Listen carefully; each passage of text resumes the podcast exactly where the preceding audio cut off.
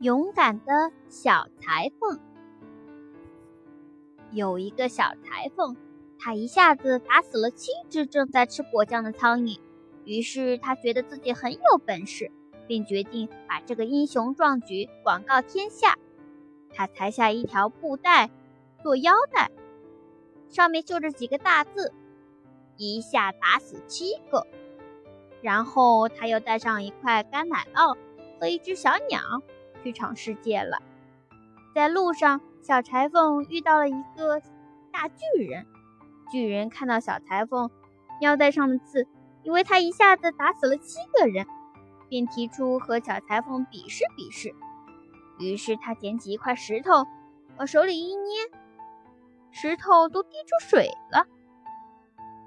小裁缝不慌不忙地掏出那块干奶酪来，他轻轻一捏。乳汁就冒了出来。巨人又捡了一块石头，朝空中用力一抛，石头飞得很高很高，几乎看不见了，才落了下来。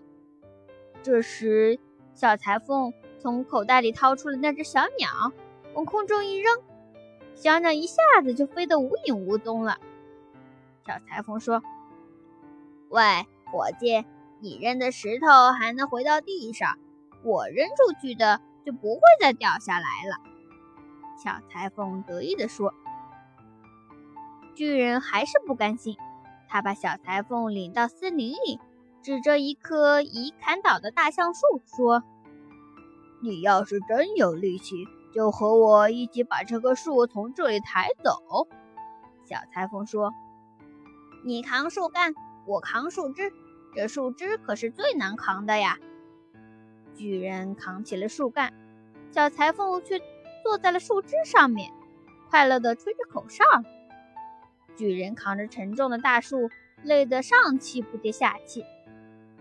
当他把树放下来，小裁缝一下子跳下了树枝，用两只胳膊抱住了树身，做出一副抬着大树的样子，然后对巨人说：“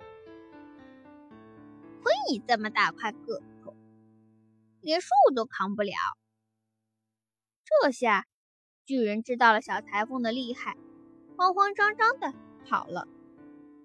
小裁缝又来到一座王宫的院子里，那里的人见他的腰带上绣着字，一下打死七个，都害怕极了。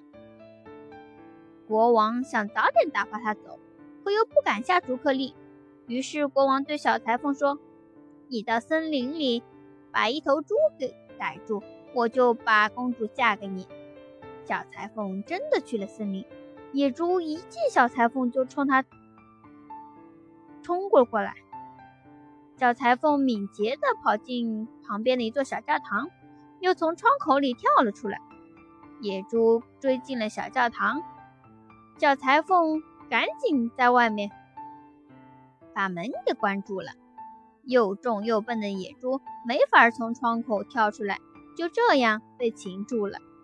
国王只好履行诺言，为小裁缝和公主举行了婚礼，并让他当上国王。不久，年轻的王后听到小裁缝说梦话，知道了他不过是一个卑微的小裁缝，于是和老国王商量，晚上等小裁缝睡着了，就让士兵来捉住他。小裁缝有一个忠心的男仆，听见了老国王和公主的话，就把这个阴谋禀报了主人。到了晚上，小裁缝像往常一样上床睡觉，只不过他是在装睡。他故意尖着嗓子喊喊叫起来：“我一下子打死了七个，打败了一个巨人，还逮住了一头大野猪，难道？”我还怕想捉我的人不成？听到了这一番话，来捉他的士兵吓得拔腿就跑。就这样，勇敢的小裁缝继续当着他的国王，一直到他离开人世。